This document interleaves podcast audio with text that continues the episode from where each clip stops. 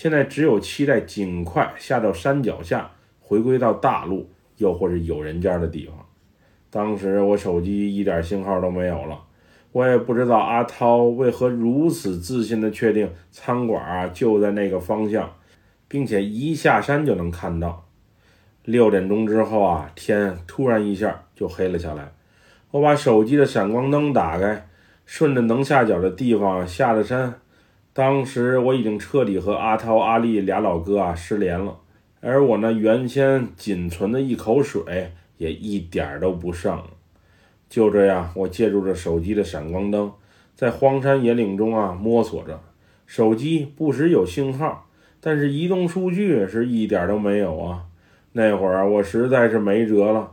于是用手握住胸前的护身符，心中默默的念叨着：“无论是神是鬼啊，能保佑我走出这片山林，我回头啊一定在附近的庙宇为你们祈福。”那会儿绝望中的我，只有靠信念来走出这片区域了。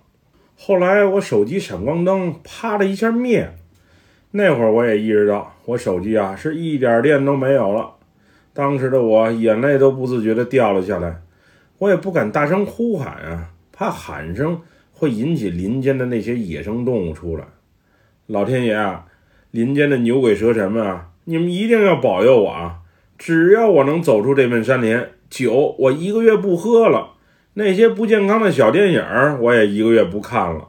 一个月不够的话，就俩月，哪怕半年都行，只要我能平安下山就好。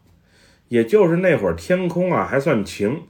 有些月光能为我照亮林间的小路。后来一瞬间，我猛然感觉啊，整个人周围都是凉飕飕的，不时有阴风吹过。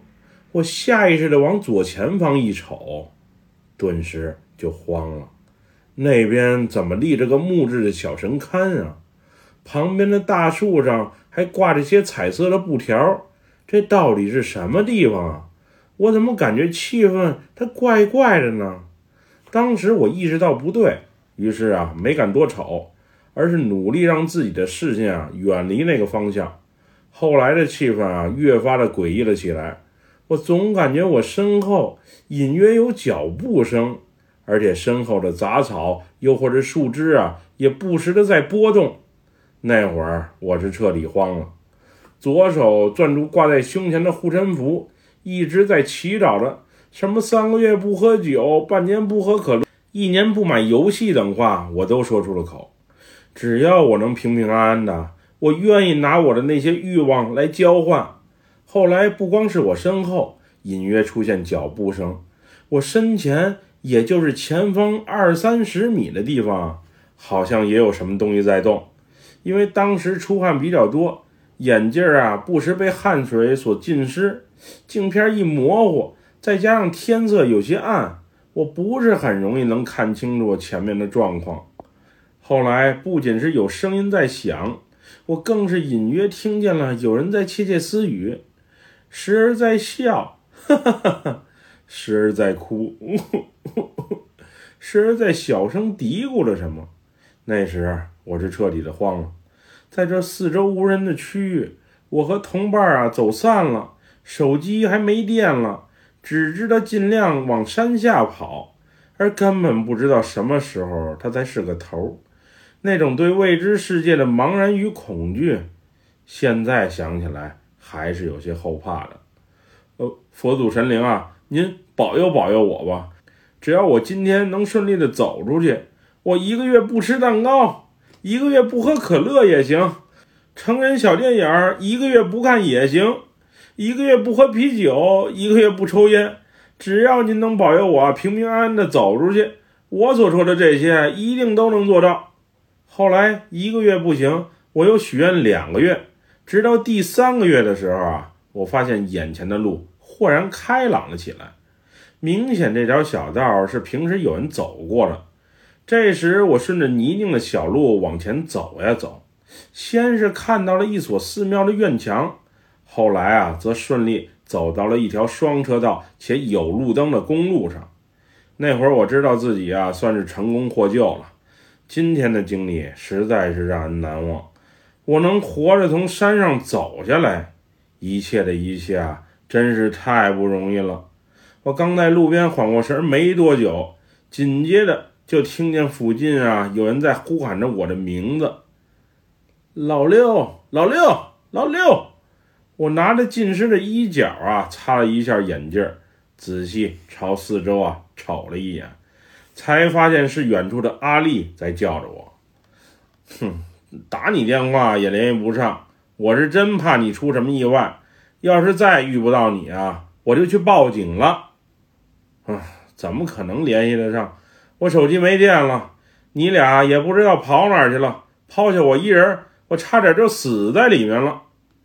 哼，别说那么多丧气话，你能顺利出来就好。来，抽根烟，缓解一下紧张的情绪。我随手接过了阿丽手里的香烟，并点上火啊，猛吸了一口。这时我才发现，糟了，刚才都答应神灵佛祖啊，一个月不抽烟了。刚走出困境，我就失了言。我会不会遭报应？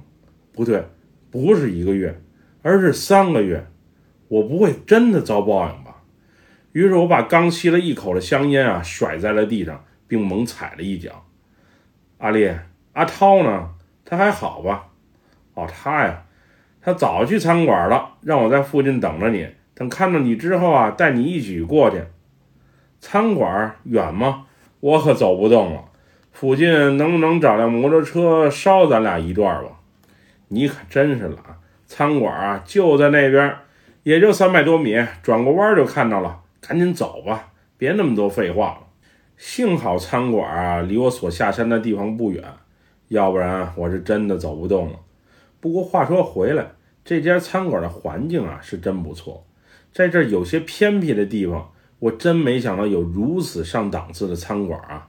菜品价格不便宜，但真的是物有所值。我下意识地拿着摆在桌子上的饮料猛喝了一口，此时我才发现。这是可乐呀！我今天许过诺言了，可乐三个月不喝。刚才抽烟已经违背诺言了，现在又喝了可乐，我不会遭报应吧？虽然那顿饭啊我没少吃，但吃的一点都不香。我连续两回违背诺言，我是真怕自己啊会招来什么厄运。在那次旅行中啊，我怕这怕那，整个精神状态都不好。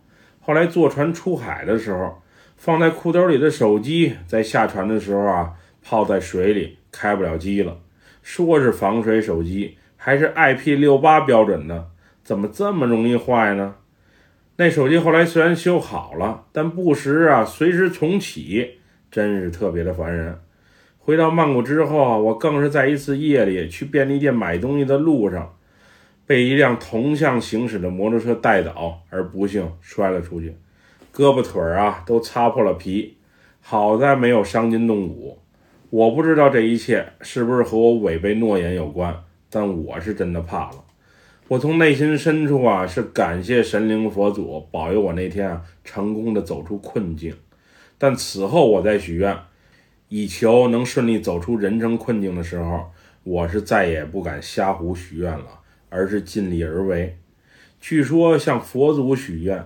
其实啊，都是在和小鬼儿做交易，有失才有得，有得必有失，一言千金，还是谨慎而为之比较好。这世界啊，就是这么奇妙。无论你信不信，我是相信咱们这个世界啊，没有这么简单的。那些看不见的掌控者，实在是让人琢磨不透。总之，做好自己最重要。至于其他的一切啊，都交给命运吧。想太多一点儿用都没有。本期故事就和大家分享到这里，喜欢六哥故事的朋友，别忘了点赞和分享哟。咱们下期节目再见，么么哒，拜拜，萨瓦迪卡。